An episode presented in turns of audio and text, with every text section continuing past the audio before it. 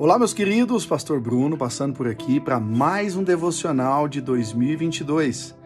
Hoje, o episódio 51 de 365. Vamos ao texto que está em Provérbios 29, verso 1. Quem é repreendido muitas vezes e teima em não se corrigir, cairá de repente na desgraça e não poderá escapar. Queridos, eu costumo dizer que para Deus não é difícil ele nos repreender ou ele reforçar uma palavra que ele tem a nosso respeito uma, duas, três, quatro vezes. O Senhor não é alguém que se irrita, não é alguém que, que se enfurece com essas coisas. Nós vemos na Bíblia episódios, por exemplo, quando Abraão estava dialogando com Deus a respeito da destruição de Sodoma e Gomorra, e ele vem e fala com Deus várias vezes. Daí ele começa dizendo: Senhor, se tiver 100 justos naquela cidade, o Senhor vai destruir? E Deus diz que não, e ele vai abaixando para 50, para 20, e ele vai descendo. Ou seja, Deus não se irrita em se responder, em falar uma, duas, três vezes. Quantas vezes nós for, for preciso para nós, porque ele sabe que nós somos humanos e limitados. Nós vemos também episódios como o de Gideão, que vai subir a batalha e ele pede algumas confirmações de Deus.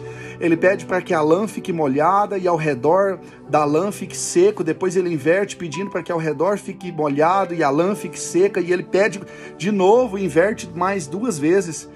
Então, Deus não tem problema em repetir.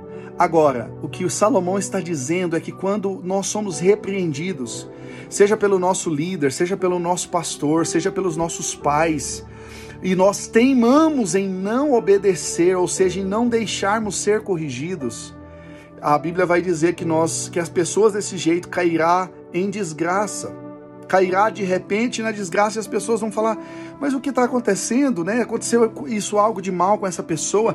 É porque ela foi avisada mais de uma vez e insistiu em não obedecer. E Salomão vai dizer que não poderá se escapar, ou seja, não é através do intelecto, não é através do pensamento, não é através de boas ações, não é através de planos, de estratégias, isso não vai adiantar. O que vai nos livrar da desgraça ao sermos repreendidos é a obediência. Nós já falamos aqui sobre repreensão algumas vezes, e eu sei, queridos, que nós temos essa dificuldade muitas vezes em aceitar a repreensão sobre a nossa vida.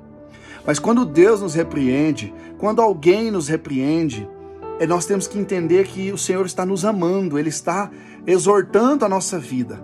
Eu costumo dizer uma frase que Deus só disciplina quem é filho. Eu jamais vou pegar o filho de alguém e bater dar um tapa, colocar de castigo, mas eu posso fazer isso nos meus filhos, eu posso exortar os meus filhos.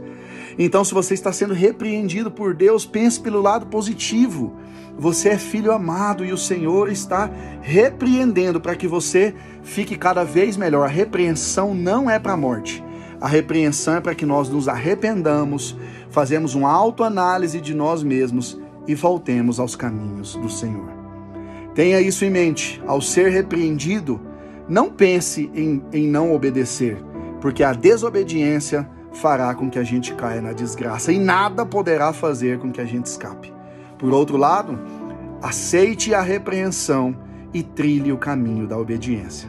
Deus abençoe você, em nome de Jesus.